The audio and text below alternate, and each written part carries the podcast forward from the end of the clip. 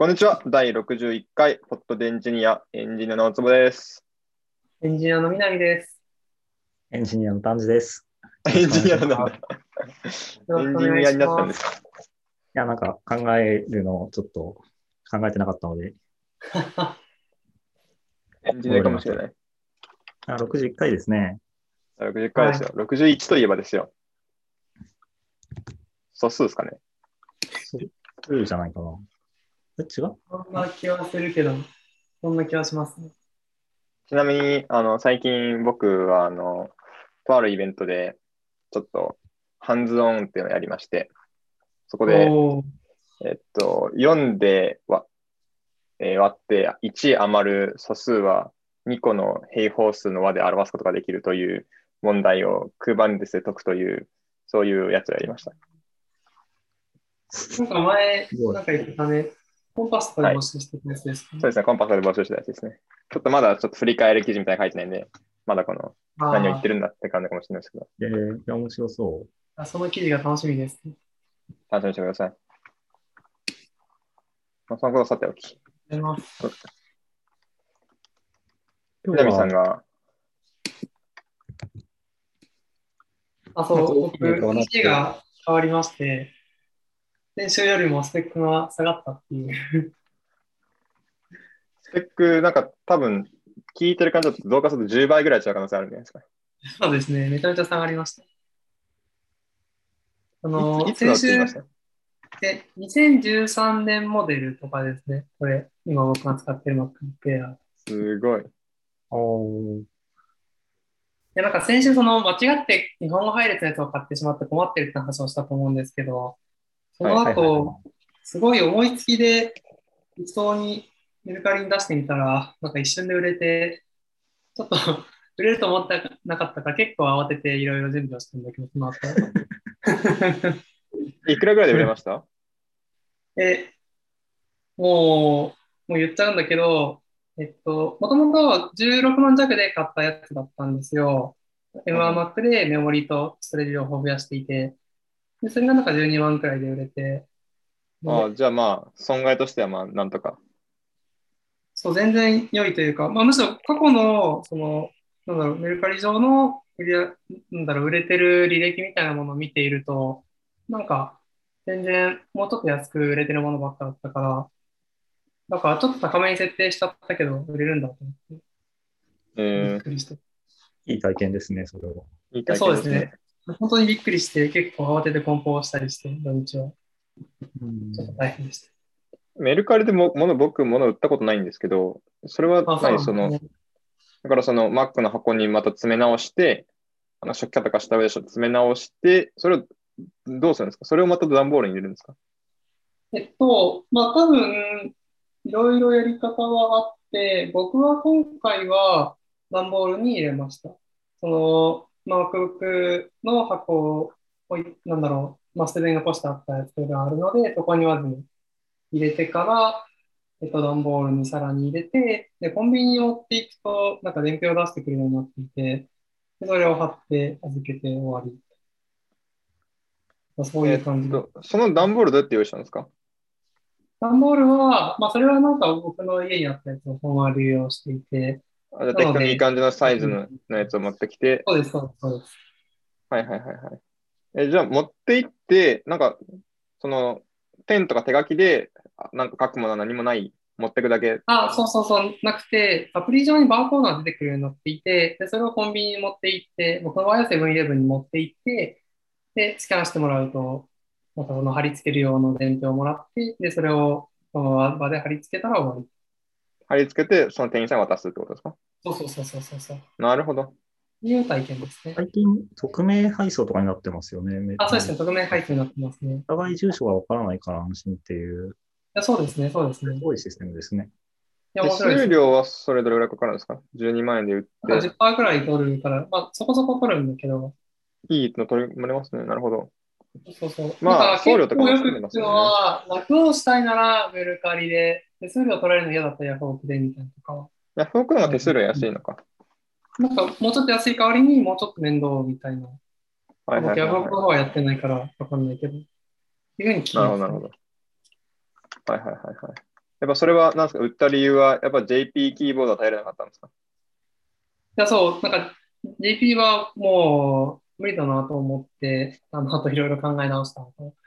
で、まあ、メルカリに出してみて、で、ちょっと気持ちを落ち着けながら、まあ、注文して新しく届いたやつ待つかと思っていたら、まあ、結構すぐ売れて、一応もうすでに US の注文、なんだろう、発注もしてあって、今月末に届くんだけど、まあなんか、その間使う PC がなくなってちょっと困ったんだけど、昔の引っ張り出して今これ使っている。だからこの時期買っちゃうんですね。なんか僕、それが届くまでの間待ってるんですね、今。ななんです、なんです。あ US キーボードを買って、それが届くまでの間、古いの2013年でしたっけ？そうです。使ってて、今スペックが悪い南先生なんですね。そうですね。悪い南先生、頭悪いみたいな。2週間え、でくらいもなんか、WWDC で新しい CPU 入れるとかいう可能性ないんですかね？ちょっと僕は。まあ、出るかもしれないけど、僕そういうのあんまり待ちたくないんだ。なるほど。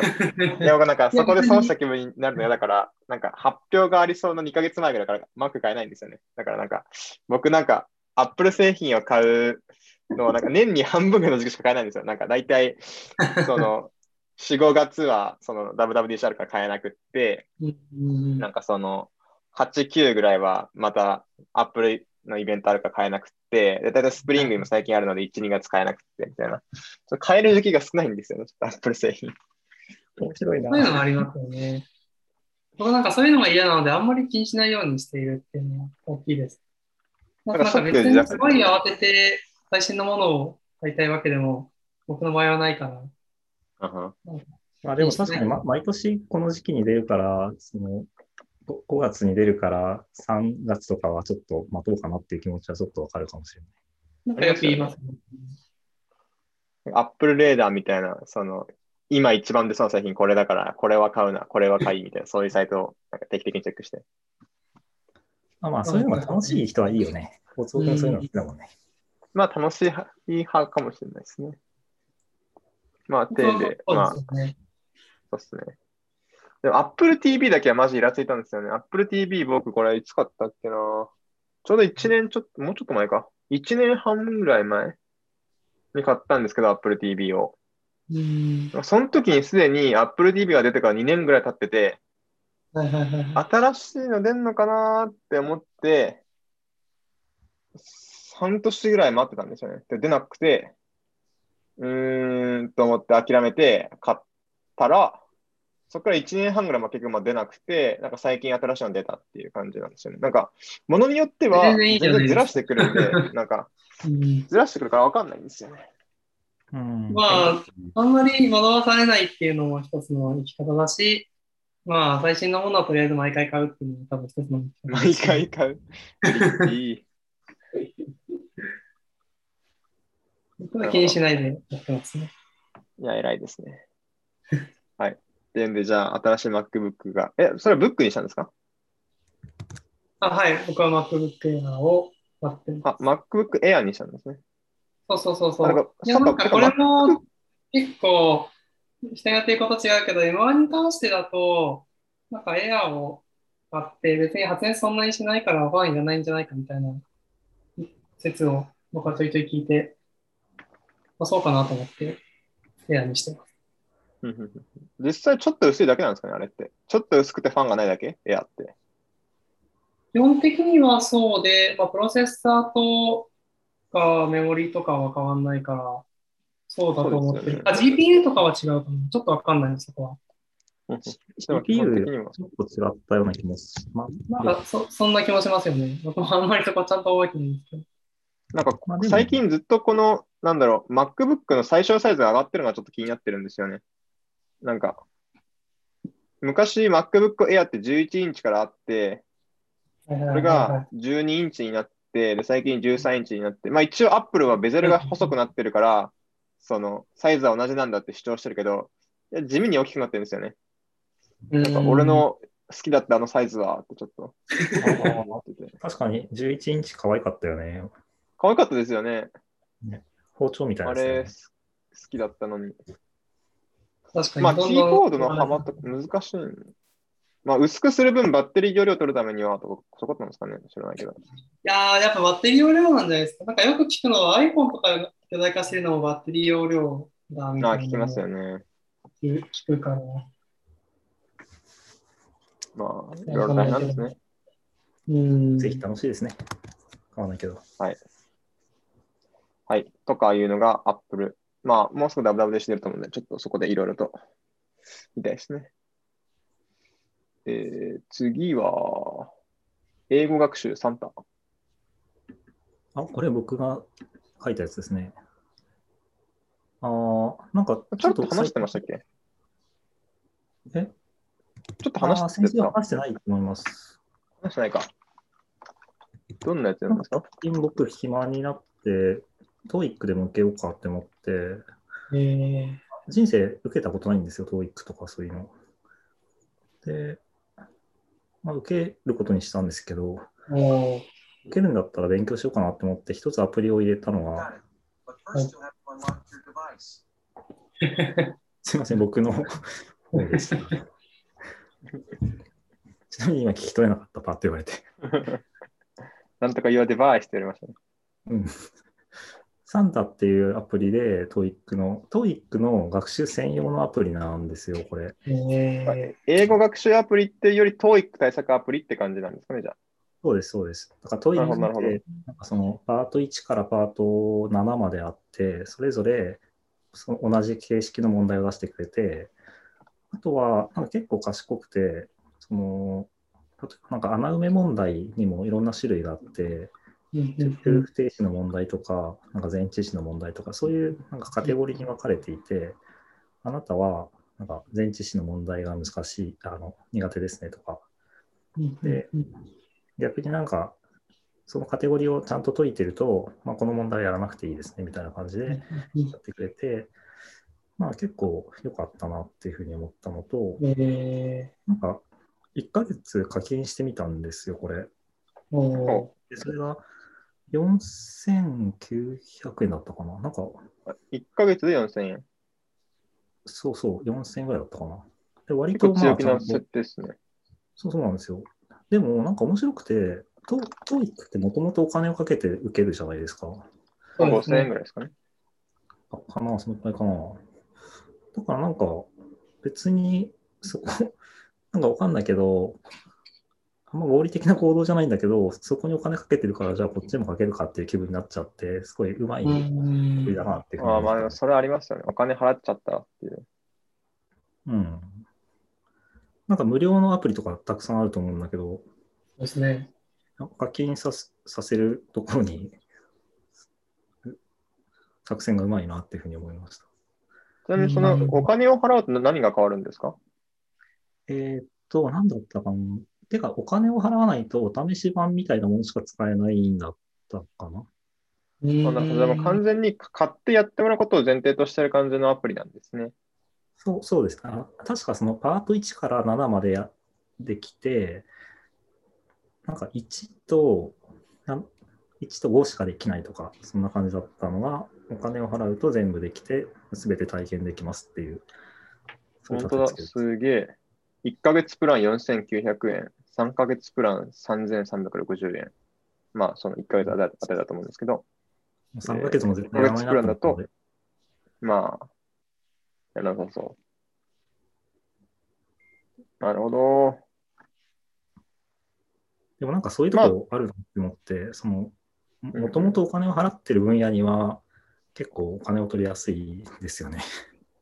まあ、それはありますよ。なんかベースラインが違うっていう話ですよね。うんうん。えそれは結どんぐらいやってるんですかそのサンタは1日に。え、えっと、2週間ぐらい前か、ゴールデンウィークのあたりからちょっとやって、お昼にお30分ぐらいバーってやるって感じですね。ーえ偉いでーすね。でも結構ちゃんとがっつり続いている感じなんです。そう、そうですね。うんなんか最近リスニング楽しいなっていうふうに思ってました。えー、すごい。すげえ。なのでちょっとおすすめ、おすすめなのと、課金がうまいアプリだと思って紹介した。なるほど。いやー継続するというのはとてもすごいことです。で、なんか、それす、なんか、僕はこのアプリ触ったことないんですけど、なんか、そのスマホとかのアプリって、やっぱ無料っていうのがやっぱ一般的な金額帯じゃないですか。その人気アプリって例えば Facebook とか YouTube とか、そういうのってまあ無料で使えて、まあ有料オプションもあるよみたいな。で、有料、なんかスマホの課金させるのって、なんか1000円以内ぐらいが基本な気がするんですよね。なんか、月額980円とか高くてプ。ラ数百円みたいなところと、そうですね。900円とかそんな感じ。ネットフリックスとかまで来て2000円とかに到達するって感じだと思うんですけど、そこで4000円払わせるっていうこの、なんですかね、強気な姿勢がすごいなっていうのと、で、そこはすごい説得力があるんだろうなと思って、なんかすごい気になってきた。でも実際僕も TOEIC 受けようとして、2000円ぐらいの教科書2個ぐらい買ったんですよね。同じぐらいじゃないですか。僕も1ヶ月間だけやろうと思って。なんかその、物理のものの方が4000円とか払うときになんか納得がいくなって思ってて、なんかわかんないけど。デジタルなものになんかあんまり、同じ金、なんかちょっと財布の紐が硬くなるんですよね。そんな経験ないですか？で5000円とか高い。高いというか、毎月払うんだったら高いよね。まあ、毎月だと高いですね。なんかサブスクの金額の分布みたいなのって、やっぱりさっき大坪君が言ったけど、なんだろう。5000円超えるのってあんまないじゃないですか。まあ、スポーツジムとかもあるかもしれない。サブスクの定義難しいですよね。だって、その賃貸ってサブスクじゃないですか。まあ結構なんかやっぱ教育系とかって割と値段の、なんだろう、そもそも領域として高めだから、うんうんうんここに抵抗感あんまりない割とです。納得しやすいですよね。これをすることで、まあ、将来何か上がるかもしれないからとか。う例えば、MMA 英会話とか、あ、まあ、かぶっちゃったけど、受けると、なんか、英会話会だとむしろ安い方みたいな位置づけだけど、6000円とかするんで、今のサンジさんよりは、のアプリよりは高いとかになりますし、結構、英会話とかまあ、本当に、その教室とか通ったらもっと全然するし、とか、そうですよね。なんかの辺が比較対象だと思うと、相対的に安く見えるとかもありそうです。確かに、アンカリングの問題なのかもしれないですね。うん。それで言うと、めちゃめちゃ安いアプリ僕一個知ってるんですよ。何ですか？タンデムっていうんですけど、これですね。タンデム知ってます？知らない。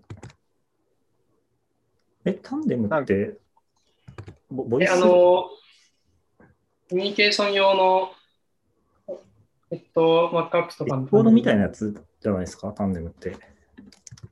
えそれはですね、違うんですよ。それはタンデムドットチャットなんですよ。僕が今言ってるのはタンデムドットネットなんですよ。なるほど。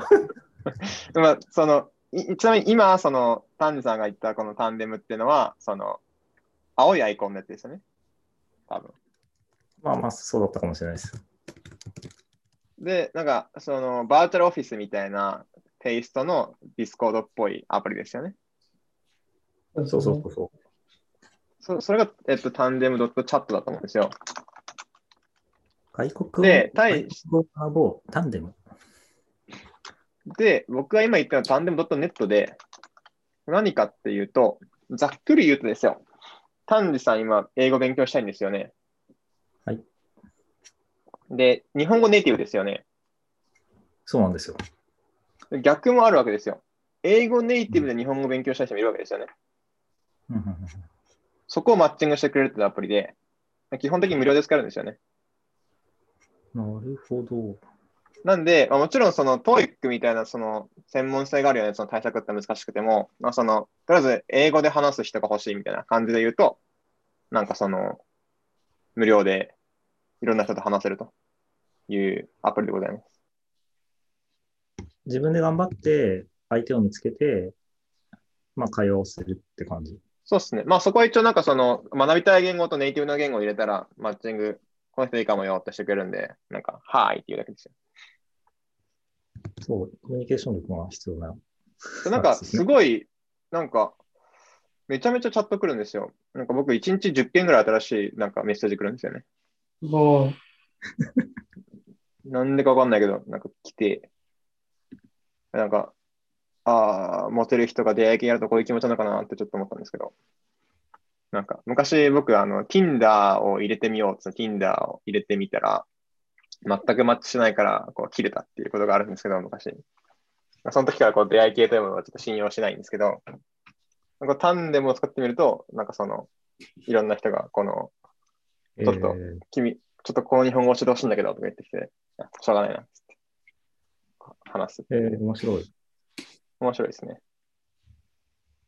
でなんかその英語の先生になりたくてにあ、日本に行って英語の先生になりたくて、だからちょっと英語のを教える練習もしつつ日本語も勉強しないとかいう人だったら、と一回マッチングして、その人とかはなんかその、あこういう風な勉強方法がいいと思うとかっていろいろ教えてくれて、ありがとうございますって。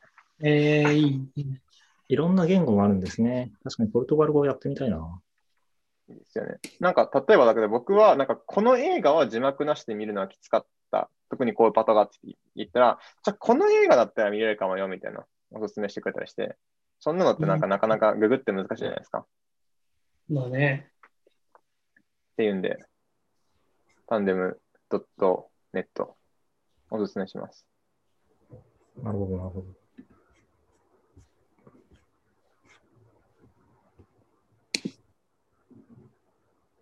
いいっすよ。なんか、イオヤがちょっと古いんですけど。そう割と昔からあるんですね。2015年ベストアップとかに選ばれてる。うんそうなんですよね。結構前からあるんですよね、こいつなんか。そう。まあ、日本語ネイティブとか世界の中では珍しいからモテるのかもしれないですね。そうかもしれないですね。多分英語ネイティブとか結構いくらでもいてみたいな。うん。最近びっくりしたのが、サウジアラビアの人とマッチングして、で、その人のプロフィール見たら、英語ネイティブで、そのアラビックも喋りますって書いてあったんですよね。でネイティブのところにえアラビックがなないんだと思って、あれ公用語って？と思ってみたらやっぱアラビア語だったんですけど、あれ？と思って、んどうして英語の方がネイティブなの？みたいな。聞いたら、なんか、その、親が英語の方が大事だからって言って、英語の、その、英語で喋る、まあ多分インターナショナルスクール的なノリだと僕は思ったんですけど、みたいな学校とかに行ってたりして、なので英語の方が喋れるんだよねって言ってて、まあまあ日本でもそういうのあるなと思って、ちなみにそれってどれくらいの割合の人いるの？って聞いたんですよね。多分日本だったら、まあ1%いないと思うんですよね、そういう家庭って。珍しいって感じだよね、日本だったら。そうですよね。全然いるけど、なんか絶対10%がはいないいないし、1%もいないんじゃないかなぐらいだと思うよっていう話をしたら、まあ、サウジアラビアだと半分以上そうだよって言われて、マジかと思って。この人の観測範囲な気もするけどな。その可能性もあでもなんか、普通に街中で英語通じるらしいんですよね。だからあ、その、だから、その、そこら辺の人と、なんか、じゃあ、おおその、おそこら辺の店に行ってどっち使うのって言ったら、なんか、どっちも使う普通にって言ってて、お店の人とか言ってて、マジかうんと思って。そういう謎の、なんか、謎のカルチャーショックじゃないけど、知識を覚えて。あと全然関係ないですけど、あそこで話す人、もう、100発100中ほとんどアニメ見てるんですよね。アニメで日本語やってるって言ってて。てか、アニメから日本語、日本が好きになって日本語を勉強してるって言ってて、ほとんどの人がう。んすごいね。なんか、いややっぱアニメって大事、大事ですよ。すごいね。すごいですよ。日本語なんかイメージ、その、日本に留学してくる人とかっていうのも、やっぱそこら辺モチベーションの人っていうのがいるの、一定数いるのかなっていうのが、勝手に、まあ、ちょっとこれもしかしたら、勝手に思ってるだけかなとも思いますけど。ぜ全然いると思いますよ。ただし、なんかその超一流のところじゃないけど、なんか、なんかアメリカに行きたいけど、日本文化が好きだからちょっと来たみたいな人ももしかしたらいるかもしれないですよね。うん。いやそう、なんか結構やっぱ US とか選べるのにわざわざ来てくれるっていう時に、なんか、トレスカポイントの一つにもなってるうん。のかなとは思います。うんうん面白い。あとなんか、タンデム使ってるわけで、この日本語の和とがの違いの説明がめちゃめちゃうまくなったんですよ。ああ。和とがの違い。え、そう難か、最も難しいよね、それ。ちょっと僕の中で答えを発見して、え、私が食べますと、私は食べますの違いを説明するってことだよね。そうです、そうです、そうです、そうです。難しい。え、説明してくださいよ。で僕が言ってるのは、その A は B っていう時と A が B っていう時の、まあ、こういうシンプルな結論を考えましたと。で、うん A は B っていう時には、今 A について話したんだけど、ちなみに A というのは、まあ、A イコール B なんです。というふうにうんな意味だよと。対してうん A が B っていうのは、B について話したいんだけど、なんか、まあ、ちなみにそれは A もそうなんですみたいな意味なんだよと。どっちのことを話したかによって違うんですよと。いうふうな話をしていて、うんまあ、例えばじゃあこの3人の中で、なんかじゃあリーダーって誰だみたいな話があるとするじゃないですか。あ、うんまあリーダーの場合はちょっとなんか1個しかないんで、その微妙かもしれないですけど、いや、俺がリーダーだよって言ったら、いや、君たちじゃないよってニュアンスちょっと含むわけじゃないないですか。で、僕はリーダーだよって言ったら、ちなみに僕の話をするんだけど、僕はって意味になるわけですよね。そのとか、その、ちょっとなんか、あ、この人はちょっと自己主張が激しいなみたいな人って、俺が俺がみたいな人なんだよねって言ったりするじゃないですか。なんか、その、自分がこうなの、その subject の B っていうものを考えるとしたら、それは俺なのであって、その他の人じゃないんだっていうニュアンスをがは含むんだという話を僕はしていますね。なるほど。なんで た例えばですけど、そのどうしてそんな日本語うまいのって言ったら、その元カノはか日本人だったっていうことこって言われたんですよね。うんなんか元カノは日本人だったっていうと、なんかその、単純、なんか僕があたかもその人を知っているかのようなニュアンスが含まれたと思うんですけど、まあ、この場合、多分自然な日本語って、元カノが日本語だったから、はなまあちょっとうまいんだよねって話かなと思うんですよね。なんでかっていうと、日本とのコネクションは、君の日本とのコネクションは何なのっていう質問があって、あ、それは、あ、それで言うと、日本でのコネクションで言うと、それは多分僕の元カノなんだよね、というふうな、こう、意味になるので、こう、あの、元カノが日本語人だったからっていうことの方が、その、まあ、ニュアンスが、としてはいいのかなとうん思うんですよね。なるほど。なるほどで、とりあえず、どっちのつについて話したいかにを考えれば大体間違いないと。いうのが僕の結論で納す。得されます？そのサウジアラビアの人とかは。でとりあえずはみんな納得したかいって、まあもちろんなんか、そんなたくさん 例文をを喋れるわけじゃないから、ああ、そうなんだと思って帰っていくっていう話かもしれないけど。うんでもなんか今の説明ってあんまり判例が見つからない気がするんですよね。そうかもしれなんか他の質問で、その、日本の米は世界一って言われたんですよね。で、うん日本の米は世界一って全然間違ってないじゃないですか、文法的に。だから別に不自然でもない。でも、うん日本の米が世界一なんだって言ったら、なんか、ニュアンス的には、いや、タイの米が世界一かな。いや、いや、日本の米が世界一だからみたいな。みみたいなそのニュアンスをちょっと含むなと僕は思って。まあ B の方を、なんていそううか、そう。そうそうそう。オキュパイしてしまうみたいな感覚のそう話、ね。そうそう。で、日本の米は世界一って言ったら、日本の米はね、なんていうかな、すごく美味しくて、すごい品質がいいて、まあまあまあ、要するに世界一なんだよね、みたいな。そういう、なんか、日本の米の話をしたいのか、世界一の米の話をしたいのかが、この和とがで変わってくるのかなと思うんですよ。確かに大坪君以上になんか、うわそれが それが正しいのかどうかわかんないけども、大坪君以上にうまく説明できる気がしない。あと思った。ね。まあ、とりあえず毎回その僕の感覚ではそう思ってるんだよねっていうふうな付け加えをして説明してるんですけど、まあ、うん。といやちなみになんかそういう資料を見たわけじゃないので、もうちょっといい説明があるかわかんないですけど、とりあえずこれが一番いいのかなと思いました。なるほど。いい体験ですね。そうなんですよ。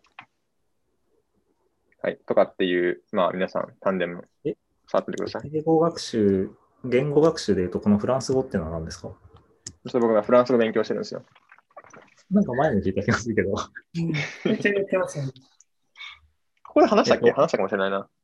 ちょっと、フランス語はさすがにちょっと真面目にやろうと思って、でもちょっと英会話の先そのフランス語の先生と話すのはさすがにもったいないって思ったんですよ、まだ。まだ全然話せないから。もうちょっとカジュアルに話したいなと思って、えおめぐるっていうサイトがあるんですけど、まあ、ちょっとなんて読むのかわわからないんですけど、おみーぐるとか読むパターンもあると思うんですけど、これあの UI がめちゃめちゃ古い感じなんですけど、この、なんか知らない人と勝手にマッチングして勝手に喋るっていうやつがあるんですよね。その、なんか標語、標語というかキャッチフレーズに Talk to Strangers って書いてあるんですけど、なんか気持ち的にはポチッと押したら知らない人とズームでつながるって感じなんですけど、で、これを YouTube で見て、なんか僕が見た YouTube のビデオは、なんかその、いきなり会ったストレンジャーに、その、世界の国3つ行ってみてみたいな、うん。みたいな、その、クイズをして回って、とか、その、君の言語を当てるから、とりあえず母国語で喋ってみていな。あ、それは、それはブルガリア語だね、みたいな。そういう遊びをしてる人がいて、あ、ここで、ここでポチポチやってフランス人と喋ればいいじゃんって思ったんですよ。え、これ言語は選べるんですか？選べないです、選べないです。なんか適当につながります。一応、コモンインタレストみたいなのが設定できて、なんか、興興味があるやつ、興味がある単語るときは、そうればフランス人に当たると思ってるってことれかもしれない。それでやったら、全く当たんなくて、これは 無理だなと思って、あれでもこれでやるんだったら別に、なんか、そういうアプリあるだろうと思ったら、こうタンデムが見つかったから、あ、じゃあこれでいいやと思って。あ、なるほど、なるほど。そうだよね。タンデムで探したらいいんじゃないっていうふうに思ったけど。まあ、これをちゃんとやるんだったらタンデムかなと思って。えやっぱり、その、で、相手も同じようなモチベーションで来てるから、優しいんですよね、みんな。ー、あうのん変なフ YouTuber ランスの話語喋って構面白いですね。その、言語を知らないけど、この言、なんかブルガリア語っぽいとか、ロシア語っぽいとかって当てるってことだよね。まあ、その人はなんか7、8言語喋る人なんで、なんか、まあうんって感じですけど。それを見て、だからそれを、てか、それを見て、やべえ、俺も言語頑張んなきゃなと、もうちょっと思って。なんか昔、ジオゲッサーっていうゲームにちょっとハマったことがあるんあ僕もましたね。あるんですけど、それの言語版みたいだなってちょっと思って面白かったですね。うんうんうんうん確かに。あ、時間が、時間がなってますね。本当はい。今日は、MacBook を。売ったら、MacBook を売ったら言語学習ができるって話でした。そういう話ですね。そういう話ですね。じゃあ、第61回、ポットでエンジニアでした。ありがとうございました。ありがとう。ございました。